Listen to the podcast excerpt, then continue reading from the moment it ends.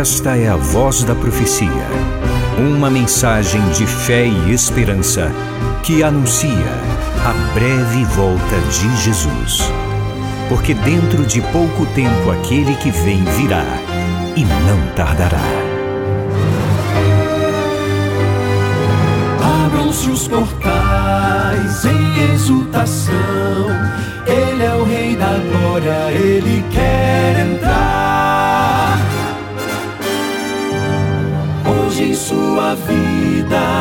seu coração, falta pouco tempo, só um pouco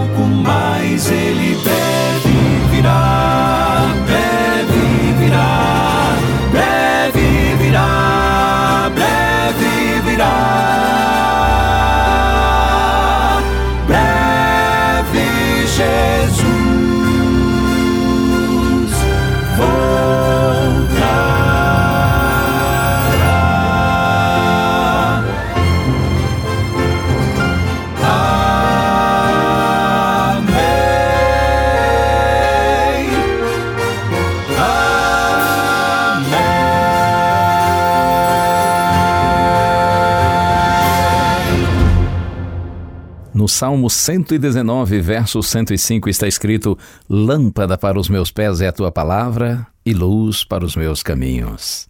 Que essa luz possa verdadeiramente nessa hora iluminar você, iluminar os seus passos e nos conduzir na direção do Senhor. Estou pensando no início de todas as coisas, de acordo com a revelação bíblica.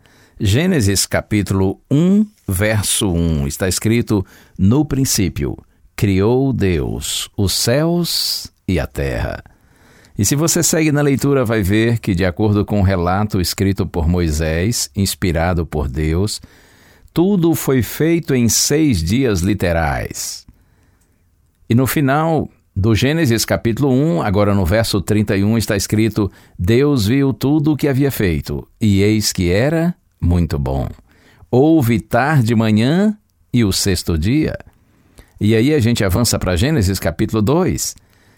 É dito logo no início que Deus descansou no sétimo dia, abençoou, santificou esse dia e o chamou de sábado. Em seguida, vem o relato em detalhes de como foi a criação do homem e da mulher ocorrida no sexto dia. O ser humano, obra-prima da criação de Deus. Além disso, no próprio capítulo 2, é mencionado então a formação do jardim do Éden, com um rio que se dividia em quatro braços. E no Éden havia a árvore da vida e a árvore do conhecimento do bem e do mal, além, é claro, de muitas outras árvores. Deus coloca o casal para viver no jardim a fim de cultivar e guardá-lo. E uma ordem é dada. Eu leio agora. Gênesis capítulo 2, versos 16 e 17. E o Senhor Deus ordenou ao homem: De toda árvore do jardim você pode comer livremente, mas da árvore do conhecimento do bem e do mal você não deve comer, porque no dia em que dela comer, você certamente morrerá. E o capítulo 2 termina apresentando a instituição do casamento, da família. Interessante. O capítulo 2 começa com o estabelecimento do sábado como dia santificado, separado, dia especial, como um memorial da criação, uma lembrança semanal de que nós temos um Criador bendito, e o capítulo 2 conclui com a menção do casamento, duas instituições divinas estabelecidas antes da entrada do pecado, do mal, neste mundo. E aí vamos para Gênesis capítulo 3. Infelizmente, tudo que estava tão perfeito agora é estragado por conta do pecado. O capítulo 3 de Gênesis começa mostrando como o inimigo, o diabo, ele usou uma serpente como médium para atrair Eva, enganá-la e levá-la à desobediência a Deus, e ainda estender esse ato de desobediência ao seu esposo, a Adão. Vejamos o que a Bíblia diz que aconteceu imediatamente após o pecado. Eu leio Gênesis capítulo 3, versos 7 a 10. Então os olhos de ambos se abriram, e percebendo que estavam nus, costuraram folhas de figueira e fizeram cintas para si. Ao ouvirem a voz do Senhor Deus que andava pelo jardim quando soprava o vento suave da tarde, o homem e sua mulher se esconderam da presença do Senhor Deus entre as árvores do jardim. E o Senhor Deus chamou o homem e lhe perguntou: Onde você está? Ele respondeu: Ouvi a tua voz no jardim, e porque estava nu, tive medo e me escondi. Logo após o pecado, a desobediência, Deus chama Adão e diz: Onde você está? Afinal, Deus não sabia? Claro que sim. Na carta aos Hebreus, capítulo 4, verso 13, está escrito: E não há criatura que não seja manifesta na sua presença, pelo contrário, todas as coisas estão descobertas e expostas aos olhos daquele a quem temos de prestar contas. É óbvio que Deus sabia onde eles estavam. Significa que Deus, ele não só sabe onde cada um de nós está, mas o que cada um de nós faz e por que faz. Então, por que Deus perguntou a Adão? Porque Deus gosta de relacionar-se conosco, de ter comunhão conosco e mais, para nos levar a uma reflexão, a fim de nos ajudar e nos orientar. Adão responde: Senhor, eu ouvi a tua voz, e porque eu estava nu, tive medo e me escondi. Certamente não era apenas nudez física, mas nudez espiritual, a nudez da alma, um sentimento de vazio e solidão a voz de Deus, que lhe era familiar e agradável, tornou-se assustadora, incômoda e estranha. O pecado é muito mais que um ato. É uma condição do coração de alienação de Deus, de separação do que é santo. O Senhor já havia advertido que o pecado, a desobediência, os levaria à morte, porque assim o pecado nos separa da fonte da vida que é Deus. Na carta aos Romanos, capítulo 5, verso 12, está escrito: Portanto, assim como por um só homem entrou o pecado no mundo e pelo pecado veio a morte, assim também a morte passou a toda a humanidade, porque todos pecaram. Quando nosso Senhor Jesus Cristo agonizava na cruz e disse: Deus meu, Deus meu, por que me desamparaste? Significa que o Pai se escondeu? O Pai o abandonou? Não. O pai estava bem ali junto à cruz, mas ele não podia interferir, porque naquele momento os pecados de toda a humanidade eram simbolicamente transferidos para Cristo, nosso substituto, e o pecado separa de Deus. Na segunda carta aos Coríntios, capítulo 5, verso 12, está escrito: Aquele que não conheceu o pecado, Deus o fez pecado por nós, para que nele fôssemos feitos justiça de Deus. Eu paro por aqui a nossa reflexão hoje. Amanhã a gente continua com esse tema, mas que fique na sua mente, no seu coração, a compreensão de que, quando Adão diz: Senhor, eu estava nu, tive medo e me escondi, aquela não era apenas uma nudez física, mas, sobretudo, a nudez da alma, um sentimento estranho de vazio e solidão, porque assim o pecado nos separa de Deus. O pecado nos separa da fonte da vida.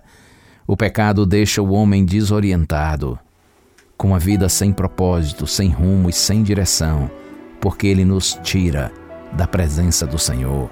Que Deus tenha misericórdia de nós, que nosso coração se volte para Deus, para que nele nós encontremos o verdadeiro sentido da nossa vida.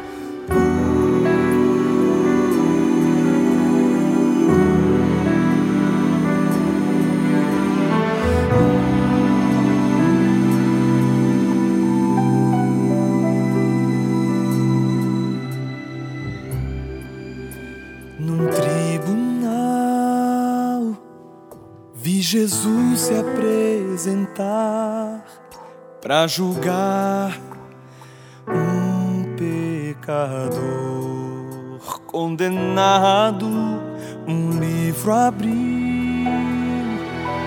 e meu nome estava ali, rascunhado com lágrimas e dor.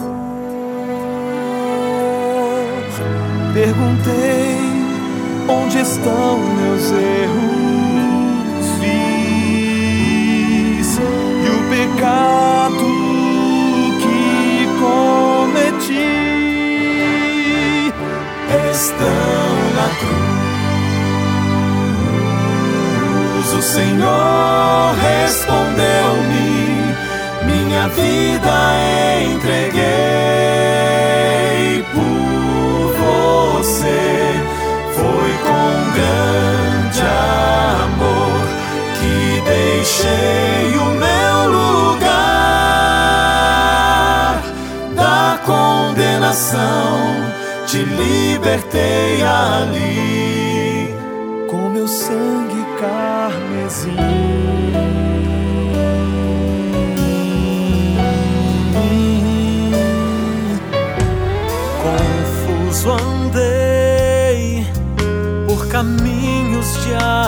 aflição, sem pensar que fosse me ferir e enfrentar a dor.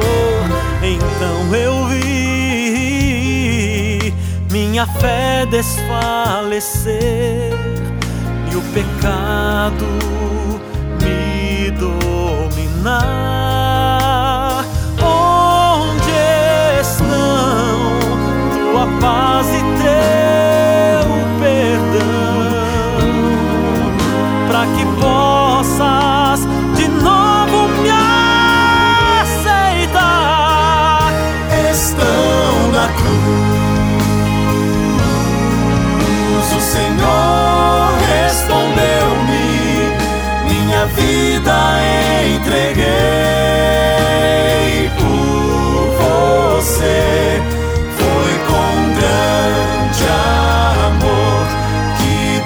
deixei o meu lugar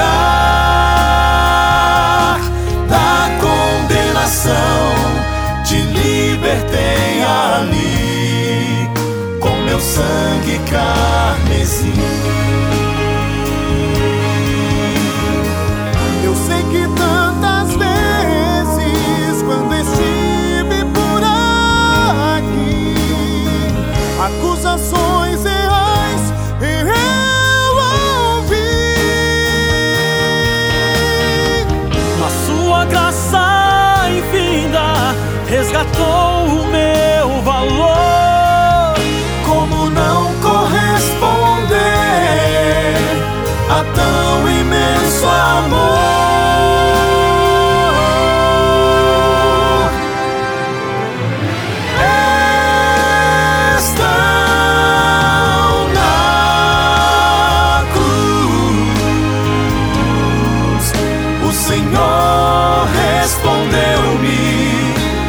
Minha vida entreguei por você. Foi com grande amor que deixei o meu lugar da condenação. Te libertei ali com meu sangue carmesim.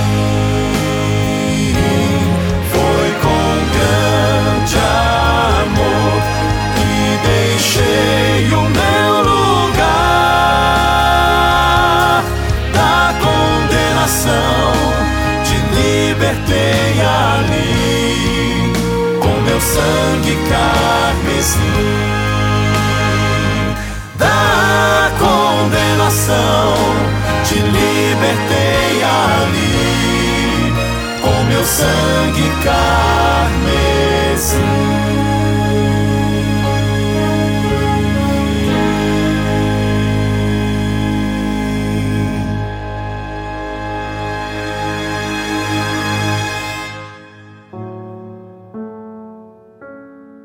Senhor Deus, Pai querido, estamos aqui, Senhor, na tua presença e quantas vezes, assim como Adão, nós também nos sentimos nus, despidos, Senhor. Não no sentido físico, mas uma nudez de alma. Nós nos sentimos vazios e solitários, mortos espiritualmente, porque nós perdemos nossa conexão com o Senhor em função dos nossos pecados. Clamamos, Pai, por tua misericórdia assim como procuraste nossos primeiros pais Adão e Eva, e os abençoaste, Senhor, lhes prometendo perdão e salvação, que cada um de nós também confie na tua palavra e receba teu perdão, para que em Cristo tenhamos uma vida nova, uma vida com sentido e propósito. É a nossa oração em Jesus Cristo. Amém.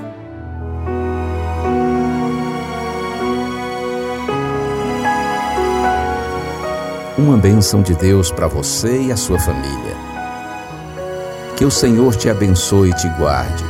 O Senhor faça resplandecer o seu rosto sobre ti e tenha misericórdia de ti. Que o Senhor sobre ti levante o seu rosto e te dê a paz. A Voz da Profecia é um programa da Igreja Adventista do sétimo dia.